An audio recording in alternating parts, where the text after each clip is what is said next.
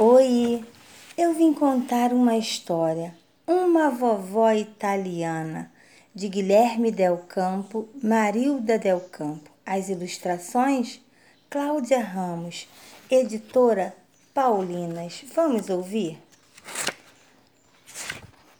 A vovó Clotilde com saudades.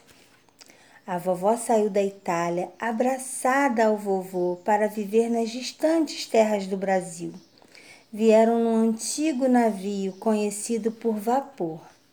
Foram semanas de viagem sobre o mar, sob o sol, a lua e as estrelas. O oceano era um imenso azul, tão fundo que não dava pé. Viram ilhas, golfinhos, baleias e gaivotas. O vapor prosseguia sem parar e soltava uma fumaça escura pela chaminé. Aqui chegando, vovô e vovó admiraram-se com as florestas, os rios, índios, cobras, onças, preguiças e macacos. Viajaram de trem, em lombo de burro e carroças.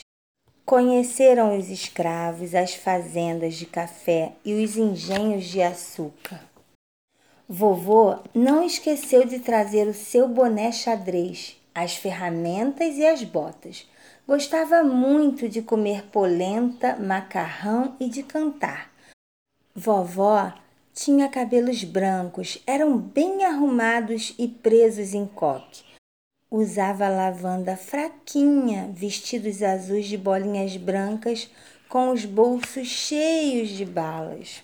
Às vezes, ela sentia saudade de sua terra natal, das montanhas cobertas de neve, das castanhas e das maçãs assadas na lareira, mas logo se alegrava com os filhos, com os netos, com as festas de Natal. Viva! Gostava de brincar comigo de roda e de esconde-esconde, de chupar uva, melancia gelada e de ajudar os pobres. Morava num grande casarão e tinha medo de fantasmas. Você tem medo de fantasmas? A vovó, enquanto tricotava, recordava seus tempos de criança, contava-me lindas histórias. Fazia coisas gostosas, como seu famoso bolo de chocolate. Você quer um pedaço? Passaram-se os anos e numa fria manhã, ah, ela se foi.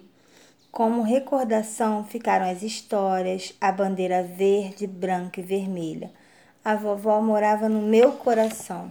E essa história entrou por uma porta e saiu pela outra, e quem quiser que conte outra. Entrou pela perna do pinto, saiu pela perna do pato, quem quiser que conte quatro. Tchau, até a próxima!